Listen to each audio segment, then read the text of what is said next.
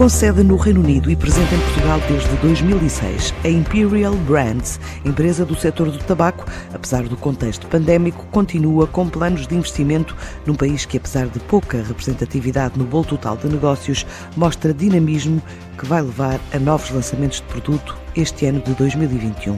Começa por dizer Miguel Simões, o CEO da empresa. Continuamos a apostar muito na inovação, portanto, não só em lançamento de novas marcas de tabaco, mas principalmente de alternativas que o consumidor ao dia de hoje procura. E, portanto, o que eu lhe posso dizer é que sim, vamos continuar a investir, a investir em inovação. Claramente, a inovação é um dos motores de crescimento e aqui a categoria de vaping claramente veio para ficar em Portugal. O investimento vai estar muito focado em inovação.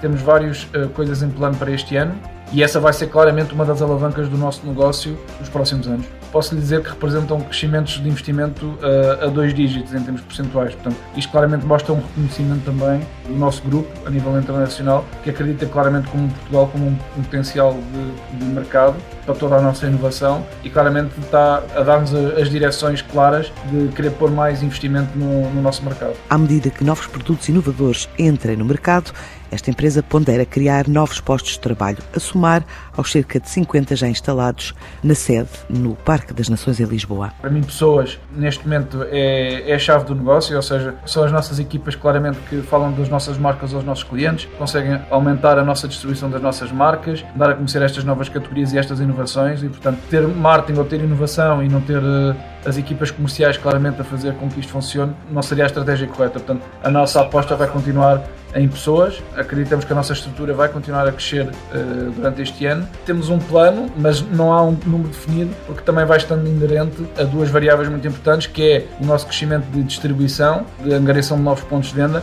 mas principalmente também à medida que as inovações vão surgindo. E, portanto, estas inovações podem requerer mais recursos internos ou não, e, portanto, isso vai estar muito inerente também a estes nossos planos. Portanto, há um plano, claramente que sim, mas vai estando muito linkado à evolução do, ao longo do ano quando vão sendo estas inovações. A Imperial Brands diz ser o quarto maior fabricante, líder mundial nos segmentos de charutos, cigarrilhas, cigarros eletrónicos e tabaco de enrolar, comercializa em 160 países e, apesar dos desafios da pandemia, estima crescer em Portugal ainda este ano. Para este ano, sim, uh, acreditamos que iremos crescer, uh, não só em volume, mas também em rentabilidade porque acreditamos que vamos vender mais do que aquilo que está inerente aos nossos custos e, portanto, não chegam a dois dígitos os crescimentos que nós esperamos, mas acreditamos que podemos crescer perto dos dois dígitos em termos de volume. Portugal acaba por ser um mercado tão, tão atrativo, não tanto pelo seu peso de vendas, porque, como é óbvio, o peso de Portugal será sempre aqui bastante reduzido em qualquer indústria, mas eu acho que é, é muito atrativo